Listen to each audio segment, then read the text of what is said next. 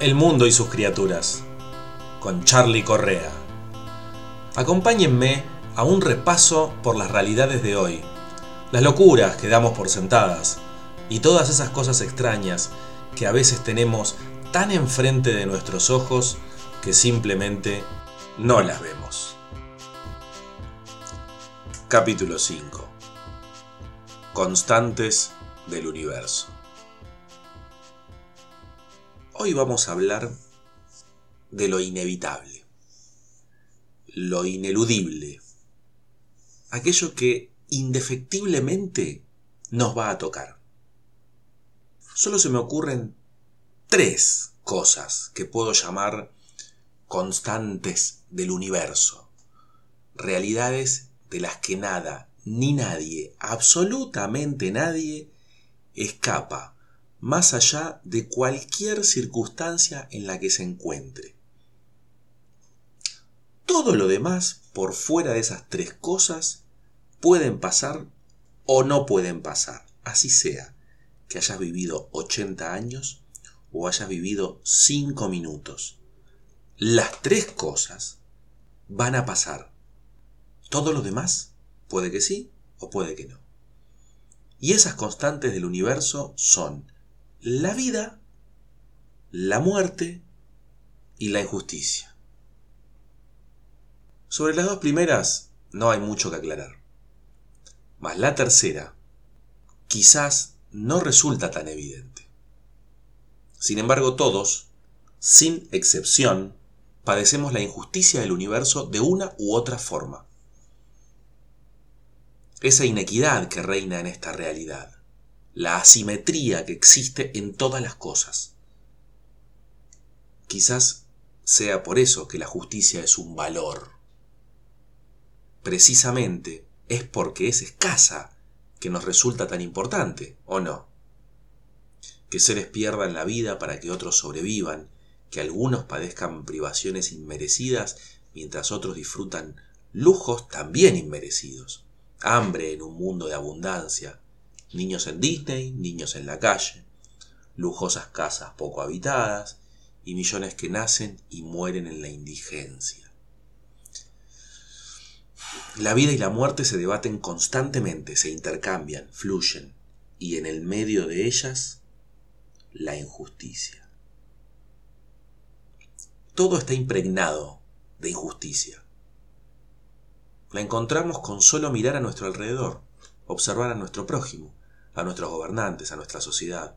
La injusticia es permanente, o mejor dicho, inmanente, al igual que lo es la propia naturaleza.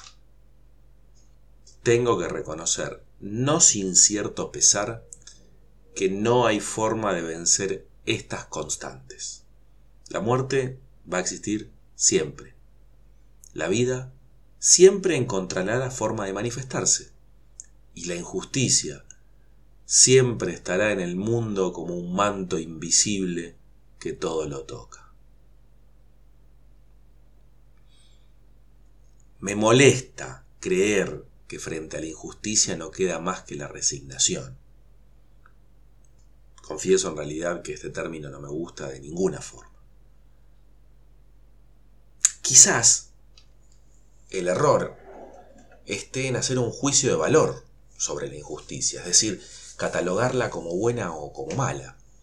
Tal vez el error sea en realidad hacer valoraciones sobre cualquiera de las tres constantes que, decía antes. ¿La muerte es buena o mala? Y depende.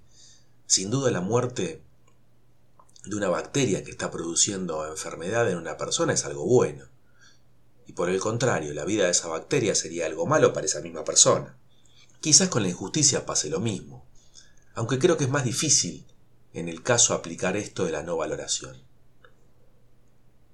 A priori nos parece mal que algo resulte injusto. Sin embargo, es dable pensar que en el orden del universo la injusticia es un factor decisivo. Si todo se volviera justo, el mundo como lo conocemos llegaría a su fin. Viviríamos en un insulso Edén límbico en el que nuestras vidas no tendrían el menor sentido. La injusticia es la esencia del mundo, lo justifica, lo ordena. Pero obstinados, los humanos creamos el valor justicia. Lo creamos y creemos tanto en él que promovemos en mayor o menor medida su constante aplicación. Apelamos a la justicia o a lo que cada uno cree que sería justo en cada caso, casi permanentemente. La justicia para la humanidad es más que un valor, es una perspectiva. Miramos al mundo y sentimos que debiera tender a ser más justo, y muchos de nosotros tratamos, en mayor o menor medida, de hacer algo para que así sea. Es quijotesco. La verdad que la humanidad no deja de sorprenderme. Más la pensás, más te sorprende. Claramente, a veces somos un Quijote frente a tremendos molinos. Algunos de los cuales encima ayudamos incluso a construir. Queremos un mundo más justo y a la vez somos partícipes y constructores de enormes injusticias sociales. En definitiva, nada escapa a las leyes del mundo, mucho menos la humanidad misma. Y como dije, la injusticia es una constante. ¿Cómo no vamos a crear injusticias si somos parte del mundo?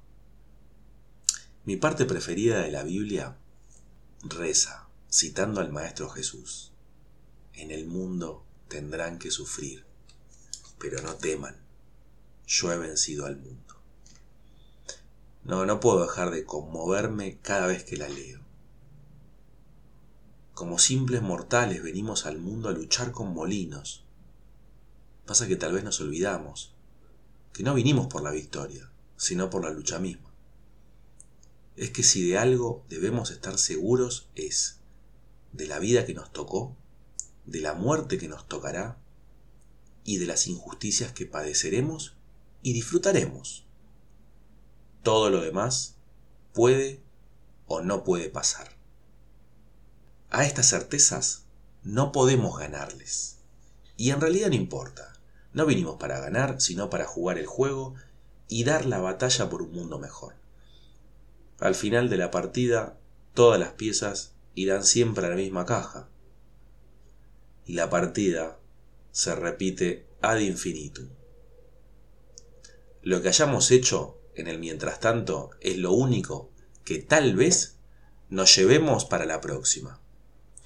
Este entendimiento es quizás nuestra verdadera, real y única victoria sobre el mundo. La seguimos.